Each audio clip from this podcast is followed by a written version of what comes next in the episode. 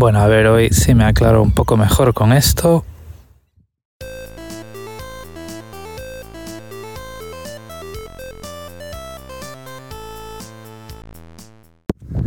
Bueno, hoy os voy a hablar un poquito de en qué se está quedando esto de cómo grabo yo los podcasts.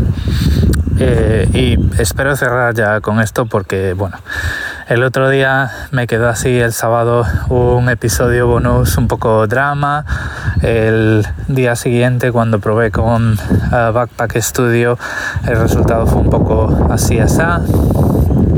Ayer yo creo que el resultado fue mucho mejor. El, el sonido y los niveles eh, se veían bastante mejor, os puedo contar por qué.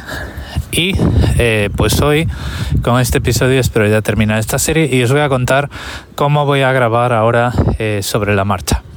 Quede esto como un, un promo podcast de 10 minutos acerca de cómo grabar podcast en, en movilidad sin gastar un duro adicional al coste de tu teléfono móvil y eh, y a partir de ahí pues ya seguimos, eh, seguimos adelante. Y os lo comento también porque algunos de vosotros, no todos obviamente, la mayoría de vosotros sois oyentes eh, puros, pero hay algunos de vosotros que también tenéis vuestro podcast en, en Anchor. Esto es como cuando Twitter cambió a X. Nos resistimos a llamar a las cosas por su nombre comercial actual. Spotify para podcasters, ¿vale? Y estáis también entre dos tierras con lo que se con lo que se nos viene encima para junio, que si van a quitar la aplicación, ya no vas a poder grabar, ya no vas a poder editar en el móvil y, y todo este tipo de cosas. Yo pues eh, eh, me he tirado ya por el terraplén y ya lo tengo solucionado. Y bueno, pues el, el tema que ya sabéis es Backpack Studio. En Backpack Studio lo que he hecho ha sido configurarlo para que grabe con el micrófono en el iPhone. Eh, bajar el volumen de la pista de eh, música, como ya habéis podido escuchar ayer, que me salió muy mal, también os puedo explicar por qué, y hoy que se debería oír mejor, pero con un volumen más bajo que tradicionalmente, y eh, pues lo que hago es grabar, eh, configuro perdón, la aplicación también en el formato de audio que quiero, que es MP3 mono a 96 kilobits por segundo, y me tiro a la piscina y grabo. Tengo la canción de la música de sobre la marcha en, una de las botoneras. Eh, Backpack Studio pues tiene una, una matriz de ¿eh? 12, eh, 12 bolas. Eh, 4x3 donde tú puedes poner sonidos. Al principio pues trae eh, una, una, una bocina de estas eh, de aire comprimido eh, un aplauso y no sé qué. Me parece que son risas para hacer la gracia ¿no? entonces yo ahí pues he quitado toda esa toda esa broza. He puesto la música en una de las en una de las bolas que se me han quedado vacías y pues lo que hago cuando grabo, al menos lo que he hecho hoy, lo que no he hecho ayer, es eh, hago el saludo, desactivo el micrófono con un botón que tiene Backpack Studio enorme y eh, pulso en la música, que digamos que podría pulsar ahora, pero eh, no lo voy a hacer aún.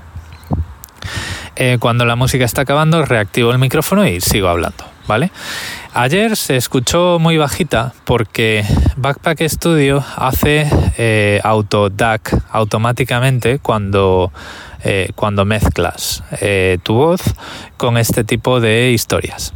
Si yo, por ejemplo, ahora estoy hablando y sin dejar de hablar pulso en la, en la música, como voy a hacer ahora, veréis que se oye muy bajita y va bajando su volumen mientras yo hablo. Si me callo sube el volumen y si hablo baja el volumen. Entonces ayer lo que ocurrió es que con el sonido ambiente pues la, aplicación bajaba el volumen a, la música y por eso se oía tan, tan bajita.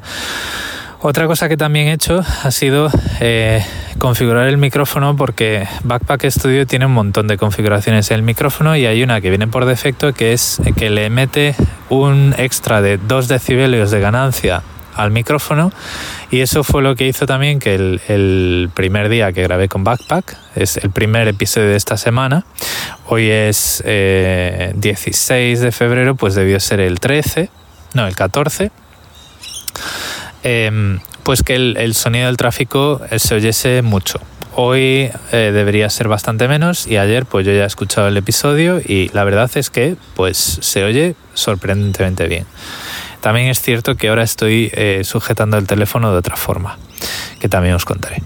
Entonces lo que hago cuando grabo es eh, grabo todo el episodio y al terminar con, Backpack, cuando tú paras la grabación, pues te presenta una ventana donde puedes ponerle nombre al audio y exportarlo exportarlo en realidad no hace falta porque Backpack se queda con todos sus audios en su propia carpeta, en su propio sandbox en, el iPhone, ¿vale? Pero yo lo que hago es lo exporto para que haga la conversión a MP3 con los parámetros que yo le he puesto y lo exporto a la carpeta de la aplicación VLC. En esa aplicación, pues yo es cuando escucho el resultado. Eh, y además, pues se escucha muy bien, es muy cómoda, es un reproductor de música, funciona con la pantalla apagada y todo este tipo de cosas.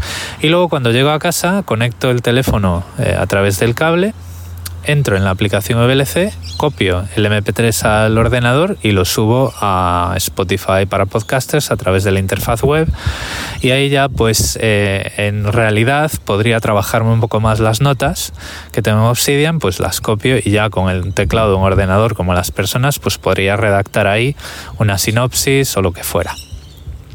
Decía que estoy agarrando el móvil de otra forma y a ver, me, he caído del guindo también un poco y a ver, yo entiendo que es muy cómodo seguir andando y, sujetar el teléfono como si estuviera hablando eh, con otra persona. Pero esto pues eh, da bastante malos resultados.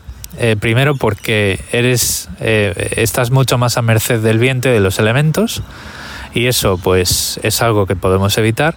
Y segundo porque como os comentaba ayer, Backpack Studio no está pensado para usarlo así, ¿vale? Normalmente una aplicación que está pensada para que tú te la acerques a la oreja y utilices el teléfono como un teléfono tradicional, utiliza el sensor de proximidad del teléfono que sea para apagar la pantalla y apagar el, digamos, la entrada táctil de la pantalla.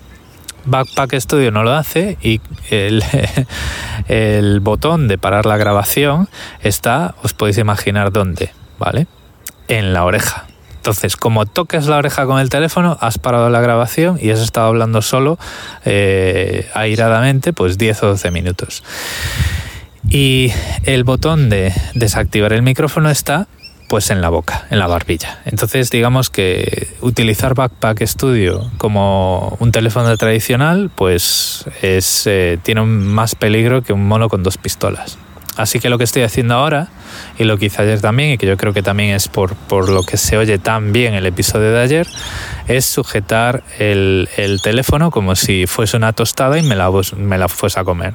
Directamente estoy hablando directamente a los micrófonos inferiores. Me pongo dando la espalda al poco viento que pueda haber y esto es lo que, lo que estoy haciendo ahora. Claro, eh, la gente no va a pensar que estoy hablando por teléfono, pero la gente tampoco tiene que pensar que estoy grabando un podcast. La gente lo que va a pensar es que estoy grabando un mensaje de voz muy largo para algún contacto de WhatsApp.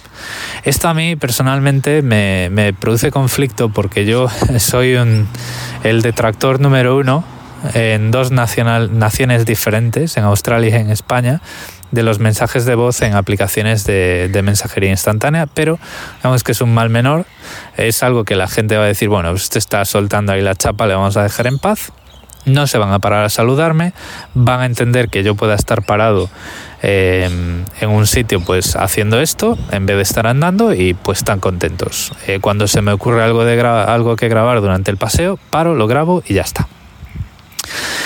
Y por esta parte, eh, esto es lo que os quería contar hoy, eh, cerrando un poco el círculo de cómo estoy grabando los podcasts.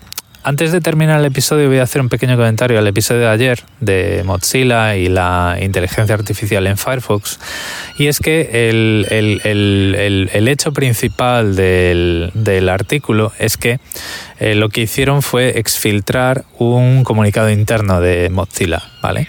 Donde introducían y empezaban a dar explicaciones, probablemente eh, eh, podríamos aplicar esta frase de eh, excusa no solicitada, pues acusación manifiesta, que manifiesta, que en realidad habría que decirla en latín, pero yo no atrevo porque no hace muchos siglos que no hablo latín Y, decían, no, porque claro, las condiciones del mercado y el foco que tenemos que poner y los, los modelos de generación de lenguaje están muy en boga y no sé qué, no sé cuántos. Bueno, no voy a quitar credibilidad a semejante memo, tampoco voy a decir que en realidad lo que están haciendo pues son eh, casos de uso como los que yo decía ayer, pero lo que sí os puedo decir es que los que trabajamos en, empresas grandes, en entornos corporativos, todos hemos visto llegar un memo de recursos humanos o de eh, comunicación interna que cuando se mete en terrenos que no conoce la persona que lo ha redactado, pues eh, da patadas al aire, ¿vale? Entonces, pues yo tampoco daría demasiada credibilidad